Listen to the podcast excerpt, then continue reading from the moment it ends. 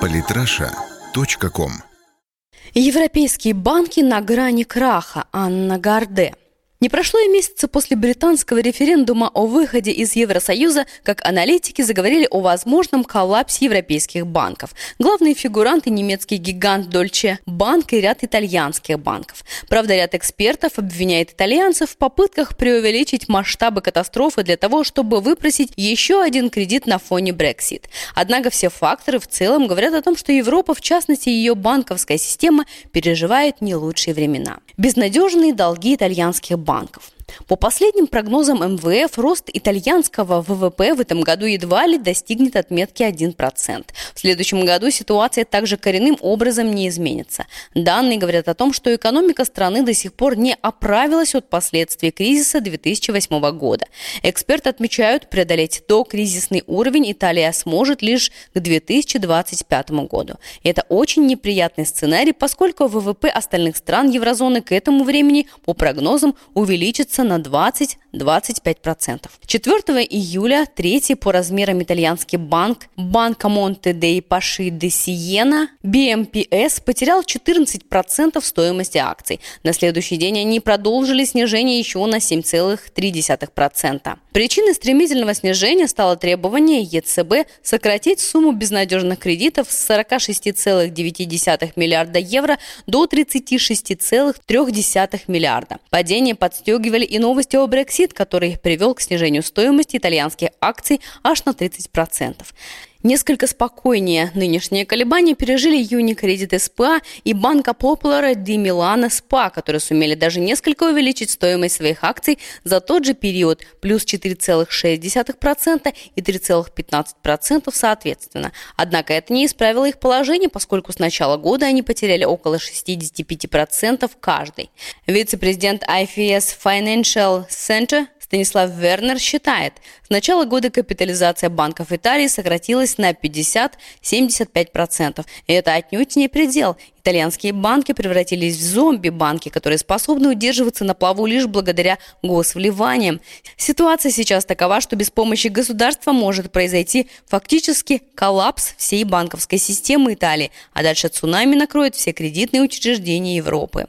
На фоне Brexit, который по европейскому законодательству оценивается как чрезвычайное обстоятельство, Италия добилась решения Еврокомиссии, которое позволяет направить банкам господдержку в размере 150 миллиардов евро. Плюс в итальянской прессе появилась информация, что правительство собирается влить еще 40 миллиардов в обмен на акции. По сути, другого выхода поддержать банки, которые из-за монетарной политики ЕЦБ не могут заработать, нет.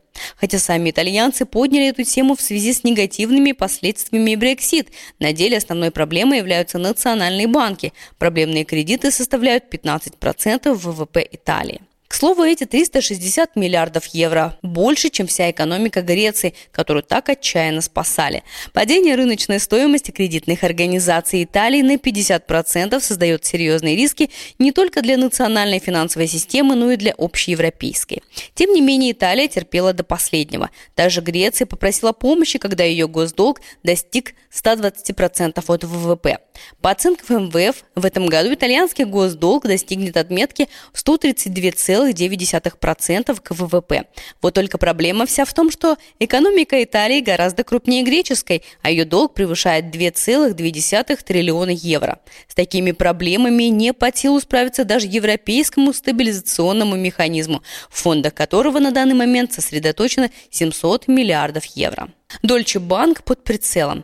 Европейской финансовой системе угрожает не только Брексит и итальянские банки. Проблемы возникли у крупной рыбы мирового уровня. Речь идет о немецком Дольче Банке, который в конце июня был признан одним из главных мест сосредоточения системного риска. Вместе с ним в список попал британский HSBC и Credit Suisse. То есть проблемы затрагивают крупнейшие организации, на которых держится европейская финансовая система и от которых зависит мировая экономика. По словам некоторых аналитиков, проблемы Deutsche Bank начались еще во время кризиса 2008 года, хотя исполнительный директор Йозеф Акерман утверждал, что у банка достаточно денег, и он переносит кризис спокойнее конкурентов. На деле ситуация была нерадужная. Позже выяснилось, что банк скрывал убытки на сумму 12 миллиардов евро, потому что хотел избежать госпомощи на невыгодных условиях.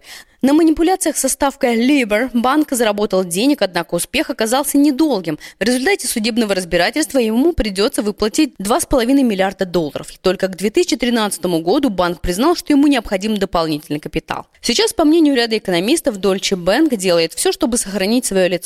Смена директоров, реструктуризация, реорганизация операций и сокращение штата, 9 тысяч сотрудников уже уволено. Все это призвано спасти утопающий банк. Он закрывает операции в 10 странах. Тем не менее, убытки за 2015 год достигли 6,8 миллиардов евро. Американские СМИ поспешили объявить самый известный немецкий банк новым Lehman Brothers, который в свое время с треском развалился.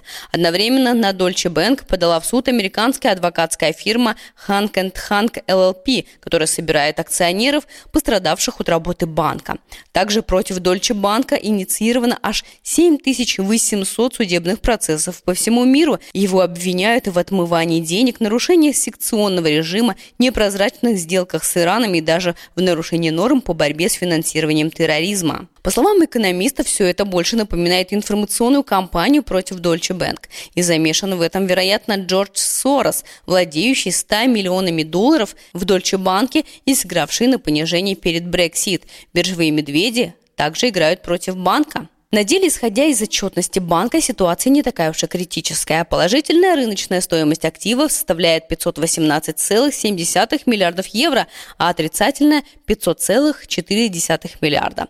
18,3 миллиарда разницы – вполне приемлемая цифра. При этом сумма производных активов и обязательств составляет 41,9 миллиардов долларов. Проблема заключается лишь в деривативах. Если говорить простым языком, то у банка накоплены обязательства на несколько триллионов триллионов долларов. Одни издательства называют цифру 42 триллиона, а трейдер-аналитик Крис Фермелин разместил информацию о 72,8 триллионов, что составляет 13% от общего объема деривативов. И какие обязательства предполагают эти договора, никому не известно. Кто хуже?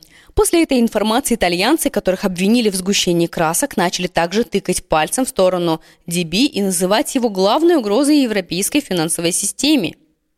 Премьер-министр Италии Матео Ренци долго пытался достучаться до немцев в лице Ангелы Меркель и Вольфранга Шойбле, стремясь выручить банки без реструктуризации. Меркель опровергла слухи о том, что нужно спасать итальянский банковский сектор, а Шойбле утверждал, что Италия готова играть по европейским правилам. Но не тут-то было. Обиженный Ренци заявил Рейтерс, что проблемы Италии ничтожны на фоне европейских финансов. Трудности, с которыми столкнулись итальянские банки в связи с плохими долгами, просто ничтожны по сравнению с проблемами некоторых европейских финансовых институтов в связи с производными инструментами. Если проблема невозвратных долгов на евро, то вопрос производных инструментов в других банках, больших банках на сотню, именно такое соотношение 1 к 100. Матео Ренци. Дольче Бэнк в долгу не остался. Главный экономист банка Давид Фулкерт Ландау отметил, что самым слабым звеном европейской банковской системы является Италия. Именно из-за нее ЕС буквально в шаге от кризиса. На самом деле проблемы одного поля ягоды, их не стоит преувеличивать. Очевидно, что ЕБЦ сделает все, чтобы не допустить развала Deutsche Bank, который повлечет за собой крах всей европейской финансовой системы. Это подтверждает и аналитик УК «Альфа Капитал» Андрей Шенк. Спасти отдельный банк проще, чем спасать всю финансовую систему, поэтому вероятность такого сценария сейчас велика, отметил он. Тем временем итальянская проблема, по словам экспертов, рядовой случай для Европы. Большинство государств старается замалчивать подобные темы. Аналитик Алор Брокер Алексей Антонов так характеризует состояние европейского банковского сектора. Проблема банковского сектора еврозоны затухает и вспыхивает вновь. И текущая нехватка ликвидности в Италии звено той же цепи. По всей еврозоне данную проблему стараются замалчивать. В решении этого вопроса есть два пути – объединить усилия или мирно разойтись. Сплоченная Европа по рекомендациям Сороса или Евроксид. Все эти проблемы не мог пропустить мимо себя всемирно известный американский финансист и спекулянт Джордж Сорос. Сначала он писал о необратимости процесса распада ЕС в результате Брексит, а после референдума подготовил и озвучил рекомендации по спасению блока. Европейскую финансовую систему, по его мнению, может спасти только еще